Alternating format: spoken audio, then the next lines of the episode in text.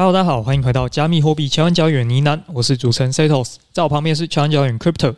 Hello，本集资讯由前股票操盘人、加密货币千万交易员以及研究员组成的尼拿猫投资团队提供。在这个节目，我们会谈论加密货币第一手实时议题、投资观点以及科普新知。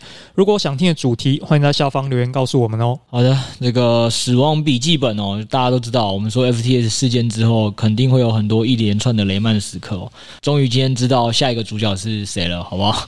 我们今天就要聊聊这个主角。如果你不知道 Amber Group 的话，也没关系。这个 Amber Group 它是作为一个大集团，它也是有投资一些你们可能手上有持币的知名项目，或者是你们没有持币未来可以做空的知名项目。所以今天听完这一集，可以获得几个有用的资讯哦。到底该空哪些币哦？或者是市场上哦，哎，跟你讲一个厉害的哦，市场上大家都在盛传哦，它有一个币，哎，现在看起来很有机会可以操作，直接跟你辟谣，好不好？六 A 研究完链上数据跟你说，哎哎，黑是 gay，我们今天直接辟谣。那我们就听下去，让我们来看看这个网络上的谣传是哪个东西是错的吧。今天又要来讲坏消息，最近真的很多坏消息。那原因就是昨天啦，十二月六号，应该蛮多人有看到 Amber Group 他们有惊传一个财务危机，所以今天要来好好讲一下 Amber Group。那其实它就是一个币圈蛮知名的资产管理集团哦，估值有高达千亿级的台币，所以如果它破产的话，对于大家来讲，实在不是一件好事。那第一个最主要呢，他们旗下有一个针对散户的产品啊，叫做 Whale-Fin 啊，这个大家可能比较熟悉一点，因为主要他们对散户就是推这个产品啊，基本上也是这种简单的理财工具，什么稳定币锁一年你有七趴年化啊，比特币锁一年你有五趴年化哦，所以看到这种锁仓的，然后又有什么五到八趴的，相信大家应该都怕了。呃，我觉得你现在好像在凑什么？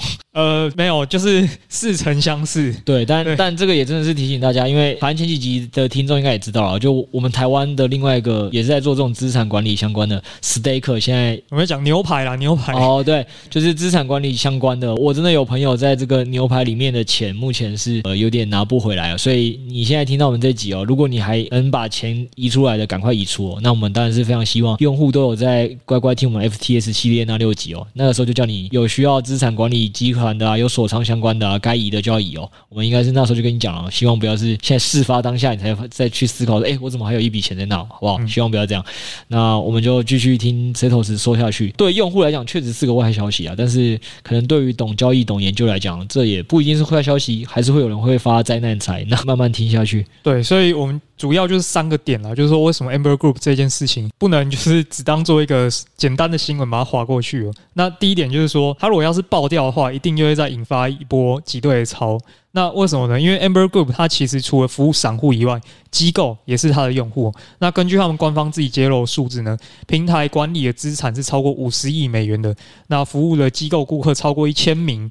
再来，它本身也是造市商。它的交易量呢，已经超过一兆美金了，所以今天要是 Amber Group 一倒的话，散户、机构、交易所每个人都会跑不掉。牛排当初是不到一亿美金，但本来两个就不能比，一个是跨国的，一个是 base 在台湾、亚洲居多，但基本上你可以看得出来，大概六七十倍吧。对，所以那个规模绝对是不同层级的了。就是你刚才讲了，有个重点是它有服务机构，它也是造市商了。那一个市场造市商出事，其实就会有很多的对手，或者是这个流动性会出现问是蛮明显的，所以这是为什么大家要关注的一个原因。对，那第二点就是说，他投资的项目呢，诶，他本身也是有经营这个风投的，所以如果他真的倒闭的话呢，这些风投的代币有可能会为了凑流动性，然后被他给抛售。那包含他投资的最大项目就是 Near 以及 One Inch 这两个代币。那 Near 呢，因为它比较惨哦。阿拉梅达还有三件也都有投，那另外一个叫 One Inch，诶，这个阿拉梅达跟 CEL 之前爆掉这两家也都有投，我们直接讲谣传了。就是网络上谣传一个资讯呢，说 One Inch 在十二月底呢会有一个非常大的解锁，多达这个总供应量的十五趴。哎，你说谣传的意思是？但是呢，根据我们火眼金睛六 A 哥的研究，他发现其实这是一个错误资讯，但是不晓得为什么币圈媒体通通都转载了哦。我们在这边要做一个更正。其实月初在链上的资讯来看，它早就已经解锁了啦，只是因为它官方的这些文件啊，然后对外宣称都说他们是月底才解锁，诶，不是，实际上它在十二月初就解锁了。哦，你的意思说文件写的是月底，对，所以大家都是依据文件在报答，也是有凭据的，对。但如果你直接看链上，它偷偷的在月初就解锁完了，对。哦，就是这件事情好像也不是第一次，就是写的跟做的不一样。好的，了解了。对，假设说啦，假设说这件事情真的发生了，那我们还是可以去看说 NieR 以及 1inch 有没有一个沽空的机会。但总之 1inch 的时间肯定跟你想的不一样。对，本来是一个组合拳啦，现在可能哎，实际上它早就结束了。好的，对，然后第三点嘛，就是币圈的大环境可能又会再倒退好几年。这个原因是因为大家不晓得有没有看到新闻，就是新加坡的主权基金淡马锡，他们也是有投蛮多的、蛮大一笔钱在 FTS。然后他们最近这个财政部长去国会去做一个咨询吧，然后就提到说，新加坡现在已经。对于这个加密货币金融中心已经有点没那么感兴趣了，他们态度已经变得保守了，甚至他们开始去查币安的水表。所以，要是 Amber Group 又爆一次的话，新加坡主权基金又刚好又投到它了，那等于他们就被爆了两家很大笔的投资嘛。对于币圈来讲，绝对不是一件好消息。我忘记是商周还是天下杂志啊，最近其实也刚好有做一个专访，就是大家可能不知道新加坡的在全球的重要度，它现在已经是。今年哦，首度超过香港，就是已经是金融自由指数前三名的国家。也就是说，什么意思？现在的三大金融中心是纽约、英国跟新加坡了，好不好？Web Two 的金融中心，你就可以想象到是所有资本汇聚的一个地方。他那个专访里面就写到说，很多的你知道的投行啊，亚洲的重要年会跟亚洲的总部办公室都已经迁到新加坡去了。就是说，那里是拥有最多这个有钱人可以去投资任何东西的。那如果这个国家当初是对 Web 三很拥抱，那钱进来 Web 三，大家就会快快乐乐，因为就是我们一直讲的有钱人，哎，来帮我们接盘了，因为我们是这个早发现的一群人。那你让有钱人亏钱了，有钱人不爽了，这个派网的吴董那集是我们采访时候分享的，哦实信案调了两个财政部长，他现在瑟瑟发抖，又投了 FTS，又投了 Amber，他在不。对对对，就是做点行为，也为这个财政部长，也为我们自己瑟瑟发抖了，好不好？就是对啊，所以大家还是应该认真的关注一下这件事情的后续了。所以我们今天也才跟大家做这个的分享。对，然后老实说，这件事情也还没有真的说底定哦，所以。目前就是大家是从一些外部迹象来做观察。那整体来讲呢，我们发现是有四大的迹象。哦，我们认真听下去，你到底是键盘酸民，还是真的你讲这些危机都是有迹可循？大家也知道，我们现在节目的录制都是呢喃猫团队提供资讯的，要么是 Setos 提供，要么就是六 A 提供。我现在就是陪录的一个可怜的傀儡。先切歌，对，没有啊。我我们先认真的听下去。其实这个 Amber Group 呢，从十一月多就已经开始有人对它产生一些质疑了。所以我们一个一个来看哦。那第一个其实最明显是昨天惊爆这个危机啊。那这个新闻呢也写得非常耸动。十二月六号呢，有 Amber 的员工他就直接对媒体去透露说，他们公司可能有存在一个破产的危机。那以及他们针对散户的这个交易所 Wellfin 可能都会有这些资不抵债或者破产的这种危机。那这个是媒体端嘛，他们透露资讯。那另一个我们显而易见可以看到，就是官方的赖群跟 TG 群都无预警的遭到关闭。也就是说，你现在是联系不到他们的员工的，就是没有对外窗口在跟你说现在发生什么状况啊。第三个呢，就是说，这也是媒体指出哦，他们有把获利的这个主体 AmberFin 算是子公司嘛？对，反正就是一个获利的这个单位呢，把它切割出来，跟它的本体给划分开了。那针对这一连串的 f 的呢？Amber 他们官方的推特啊，就简单的说哦，我们运作都很正常，提币也都正常，哎，请大家放心哦，也没有拿出进一步的证据来，所以一时之间有点人心惶惶啊。哎，但我觉得这件事情不能这样说。嗯，你想哦。这个看起来就是员工去跟这个媒体透露的。你刚才也讲，媒体都会报道错一应取的这个谣传，对吧？然后官方赖群跟 TG 群无预警遭到关闭，搞不好就是那个员工啊，他自己就是跟公司有什么内部的纠纷，这样对自己关了。那到时候你把我们这个呢喃猫赖群关闭了，那我也不能说什么啊，你不能推给我啊。你有没有其他更有力的证据？哎，我觉得确实媒体这一端我们是永远都要保持怀疑的。那只是说，像赖群跟 TG 群，他大可以再开一个新的嘛，他大可以用他的官方推特去宣布一些消息嘛。但是这一点都没有做，就比较就是官方推特没有再开回来。对对对，他大可以直接公布说，哎，不好意思，因为我们这个员工也怎么怎么了啊，巴拉巴拉，好，随便都好，你再开一个新的沟通的渠道嘛，这样子。是，这个是第一 part 嘛，就是内部员工出来爆料。那第二点就是这个应该就比较明确哦。裁员不给薪，Amber 呢？其实他们在二零二二上半年哦，营收都还在创高。他说自称啊，达到二点五亿美金，那是二十五 percent 的成长。但是下半年他们却一直持续在裁员哦，包括他说九月裁了十趴哦，然后到十二月又裁了十趴。这一次裁员的人呢，他们就是没有收到资遣费，他们跟那些高层的联系方式也通通被切断，我就直接被黑名单了，联系不到。然后有人去报警呢，发现 Amber 在当地的那个办公室啊，已经退租，人去楼空了。所以这件事情是比较奇怪。那包括其实最近蛮多交易所都陆续有在传出裁员的这个消息啊，所以我觉得这确实是蛮大的一个警讯啊。然后你裁员也没关系嘛，你起码这资遣费怎么没有一月付呢？我觉得不知道为什么，因为我觉得你从一到二，目前感觉就是他把某部分员工的裁员处理的不太好，就是处理的不太好，所以员工现在要么报警，要么去 媒体爆料。那他到底为什么不付资遣费？对，那可能也是员工说，搞不好员工有收到，不不知道，反正闹得不是很愉快。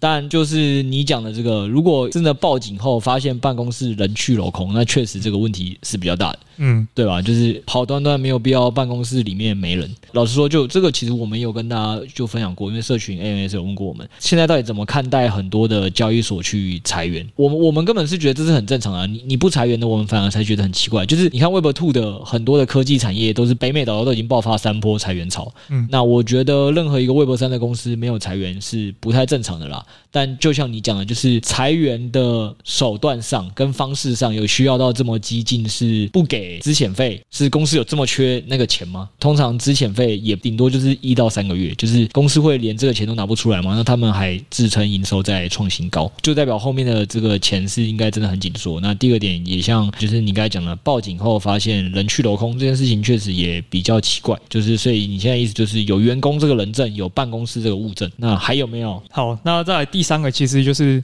十一月初哦，显现出他们可能有这种流动性危机啊。那原因是十一月初的时候呢，Amber 他们在链上有一个信贷平台啊，就类似我们去跟银行借钱一样，叫做 Clearpool。那总之，Amber 就去跟他们借钱了。诶，借钱也没关系，但是他们居然把这个额度给用到满，钱全都给借出来了。那直接被那个平台标记了一个警告标签啊，就 warning 高风险。虽然他们后来是真的有成功去把它偿还掉，可是就会让人觉得很奇怪，就是一般大企业运作的情况下，他们会把银行的额度全部借到满吗？那银行多少应该也会担心吧？就这件事情确实有点不合理。那再来第二件事情，我们去看它今年的整个融资记录。今年二月呢，他们就是非常风光的完成了 B 加轮的这个融资，那估值是达到三十亿美元。淡马锡又领头，那到五月的时候呢，他们又寻求一轮一百亿美元的融资。哦，那当时这个融资是没有成功啊。到十一月呢，诶，十一月这时候已经经历过这些什么 Luna 三 AC 啊，不这些事情，他们把一百亿美元呢这个估值自己下杀，诶，杀回三十亿美元，他们要再募一轮新的钱，但最后也没有成功。所以这是不是代表他们可能？资金啊，流动性都出现了一些状况了。嗯，这件事情从商业角度来看都算正常啦，所以我才为什么说很鼓励大家分析很多事情要先从宏观的角度去了解。应该是 Y Combinator 吧，就是非常知名的那个美国创业育成那边。之前就致一个 CEO 的信嘛，就说，如果你现在是各个企业的老板，这一两年应该会是你人生非常困难的两年，因为你应该会比以前更难融到资，那你需要准备更多的资金去想办法维运。但只要撑过这个世界，就是你，就他早就有预告在前了，就是现在这时间点，企业一定要了解到融资是不容易的。那你以前可能大手大脚的一些花费啊、裁员啊这些的调整，你都应该做的，就是为了让你可以再活到下一个产业或商业景气循环又好。的年代，其实这件事情在一级市场是这样了。那二级市场，其实，在银行我们工作过，我们也也有遇过嘛。新冠疫情前后，其实信贷的松紧是会有差的，因为疫情后就会真的有一些体质不良的公司，其实银行自己也怕放贷给他会放倒，所以那时候确实你企业会借款本来就比较困难。也就是说，其实作为企业，你本来就应该要认知到这件事情是越来越多的大环境的景气发生危机的时候，你本来融资就不是那么的容易了。嗯。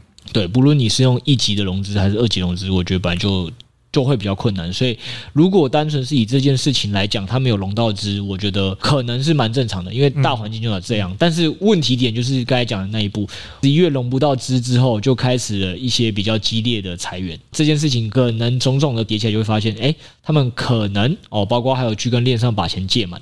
对，这件事情都是代表他们的资金周转上不是那么的顺畅，不然理论上应该不用做到这件事情。嗯、而且我最后再帮你补充啊，因为其实我这个是有同业交流的、啊，第一线消息，对，就是比你这些纸上的文件有意义多了，好不好？待会再帮你补充。你不是还有一个第四大危机吗？我们要听你的键盘柯南的拼凑程度，不具名的什么台北陈先生吗？可能是那个海外，海外现在是国际的国际猫。好，你先继续啊。第四点是什么？OK OK，精彩要留到最后。那第四点呢？哎，我们仔细回想一下，Amber Group 的本业到底是什么？哎，除了是资管平台，它也是一个造市商。那造市商在 Luna 以及 FTS 事件中，难道真的都没有受重伤吗？诶，殊难想象。为什么？因为 FTS 垮台之后，你造市商正常来讲就是在多个交易所去部署资金嘛，你才有办法去做造市。那 Luna 这件事情也是啊，当初它这个暴跌的情况下，传出很多就是造市商 因为这个暴跌事件，然后他们去做造市嘛，都会做对手盘这样子，然后就死掉嘛。你看阿拉米达也是这样子。那即便它风控什么都有做好的话，FTS 倒掉。这件事情钱也是在那边呢，那也是有传出说，哎，这一点我们确实是需要警戒一下，就是因为有传出他们是有一笔钱放在 FTS，但是自称是比例不大，所以说受伤的规模是不大的。所以，身为一个肇事商，在 Luna 加 FTS 事件后，我们的预期就是会觉得，嗯。不可能不受伤的，只是规模我们不晓得，因为他也只会说我们没事。你的意思就是说，前面先是从员工的嘛，员工的角度可能还有一些可能是内部的纷争，对。但这个你又从链上信贷的角度或融资的角度，都可以看得出来，他资金确实紧。那你现在帮我们补上最后一块拼图，一个肇事商正常商业逻辑就不应该在这这么大的事件里全身而退，对。然后他们还敢宣称全身而退，嗯，感觉就是他们的话的这个可信度受到质疑。好的，看来你是完全代表劳方。老方的心声已经，对，你觉得资方讲的话是无法被人放心的。好啦，没错啦，因为你看哦，有有一件事情是这样，就是现在也有新的新闻报道嘛。之前他说的是 FTS 事件是没有任何破险跟受伤嘛，就是 Amber 是这样讲，但现在就有人爆料说，诶。这个可能是至少受伤的金额在六千万美金以上。嗯，这当然我们也是跟大家听众提醒，可能也还是谣传。但这件事情就是从常理推断来讲，一个肇事商在这么大事件里完全没有受伤，确实是一件蛮奇怪的事情。然后好像也回归到就是我这个海外线民跟我分享的，要变身吗？呃，没有啦，就是我我先讲两个，就是跟 AAX 事件，我觉得现在我觉得也蛮开心的，就是。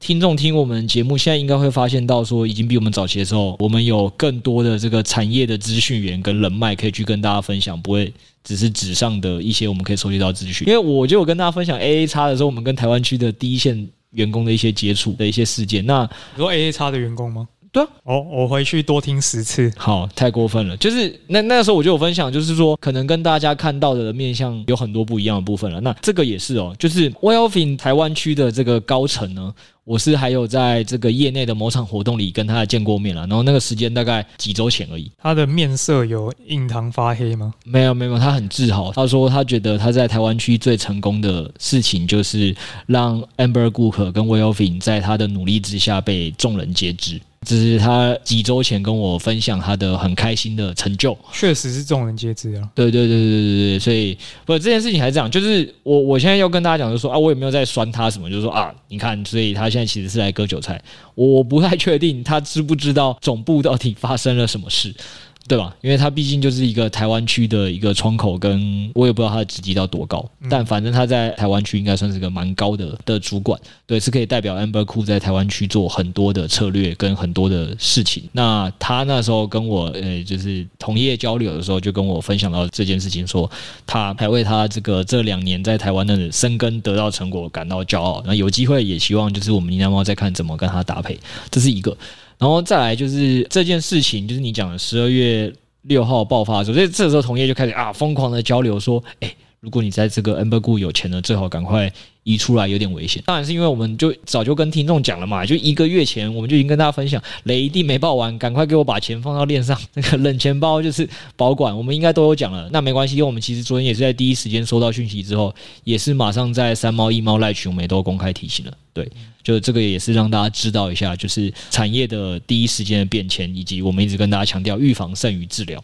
好，然后他就跟我讲一下说，那个同业跟我说到版本是，他也是跟 Amber 的那边的互动算。可能比我们更紧密的。然后他就说，他们好像真的是没有在 FTS 事件受伤。他他的版本还是这样，他说他们没有在 FTS 事件受伤，但真的现在应该是有问题的，就是他们自己内部员工知道是公司有在其他客户端跟对手端那边，就是你刚才推论的啊，对手出事，他不可能完全没事，嗯，所以有踩两三个大坑，那两三个大坑导致他们现在确实资金上真的有点周转不下去了。所以那个版本其实不是他本身业务出问题，比较像他的对手方出了问题。对，就是同业之间散布的讯息长这样，但是这个也是我一直跟你提醒的，我都直接面到他们台湾的高层了，那。得到的版本都是感觉很乐观的，在几周前，所以你说同业消息一定对吗？也很难讲，因为我们最近还有针对其他的几个交易所也有进行交流，他得到的版本资讯跟我在从别人听到版本资讯交叉比对又不一样。哇，到底有几个版本？对，所以我只能讲说，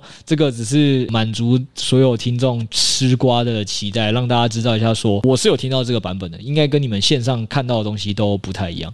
但至于这个版本到底是不是也是为了放出来说公司真的没有在 FTS 事件受伤？对，我们其实是因为客户或其他对手盘导致我们现在有问题，这搞不好也是他们现在一个对外的一个经营品牌形象的方式，你也很难讲。但确实就是我昨天是有收到这个讯息的。那不论版本是什么，我们得到的结论都是同一个，也是你待会今天要跟大家讲的嘛。所以我们现在应该做什么？所有人听到的都是员工也跟你讲说快跑，好不好？他们员工自己也跟你讲快跑，那应该很值得跑。内部员工。都这样讲了，我补充一个啦，就是前面可能没有提到，就是 Logan Chen 啊，这一个推特哦，他之前爆了蛮多 FTS 的料了，就是他在追踪那些 FTS 的地址。那这一次呢，英雄又现身了，他又去追踪 Amber 的地址。那只是这一次资讯比较少啊，他只揭露了六个地址这样子，那里面的资产其实不到一千万美金，所以我们很难看到这个全貌。那只是说 Amber 那边的高层有去他那一则推下面去做回复，那也是类似那种安抚性质啊，就说哦，运作正常，欢迎大家随时都可以提币这样子。我是希望说，maybe 他们可以，譬如说公开多一些的数据吧，去化解大家的这样的疑虑，比较好了。对，不然现在大家都只能从各方资讯去推敲这样子。没有，重点是对啊，他居然都去回复了，他应该是要释放更多资讯让大家安心。对，而而不应该就是他总不可能说我不鼓励大家提币吧？对对啊，对啊，所以好不好？所以还是跟大家讲资讯判读的重要。就像 Setos 今天从头到尾都在扮演这个人民的法锤，守护人民的资产啊。对，怀疑资方嘛。对，我们就是要了解他的立场是这样。那你越听的时候，你就要知道他讲的这些，你你要不要打折？但我这边也帮他补充一些产业听到也是要大家快跑了，所以大家。就是快跑就对了，好不好？你来跟大家讲一下说，那我们现在听完这个 podcast 之后，他们还能做哪些事？嗯，对啊，那我们这边就是总结三个点了，就是你听完之后你要做哪些事情的。那第一个，我觉得最主要的教训就是熊市不要再碰锁仓，那尤其是 CEX 这种你的资产其实是托管在他那边的。像这个 AX 啊，应该也是蛮多人有经验的，因为他们都会鼓励说，你锁越久，你的趴数会越高。确实，蛮多现在的资管平台会这样做的。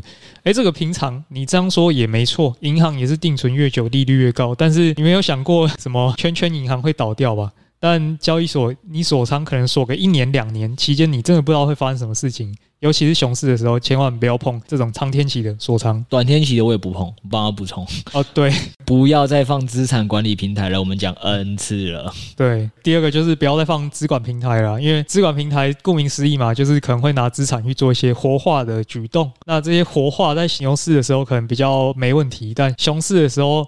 你不确定这些活化的钱到底是变多还是变少，所以这款平台先提出来。没有，它活化是合理的嘛？就是它的商业模式啊，你都把钱放在他那边，他不去制造额外利差，那不然他到底怎么去经营嘛？但问题点是说，市场不好的时候，你本来要创造出正的利差就不容易，他所以他金流出事的几率就偏高，所以才跟大家讲说，好不好？国际融资不借他钱了，银行不借他钱了，你不要自己借他钱，这是不太对的行为，好不好？嗯。那现在我们把钱其实从 DES 移出啊，然后先从资产管理平台移出，那我们叫大家放在链上冷钱包，对吧？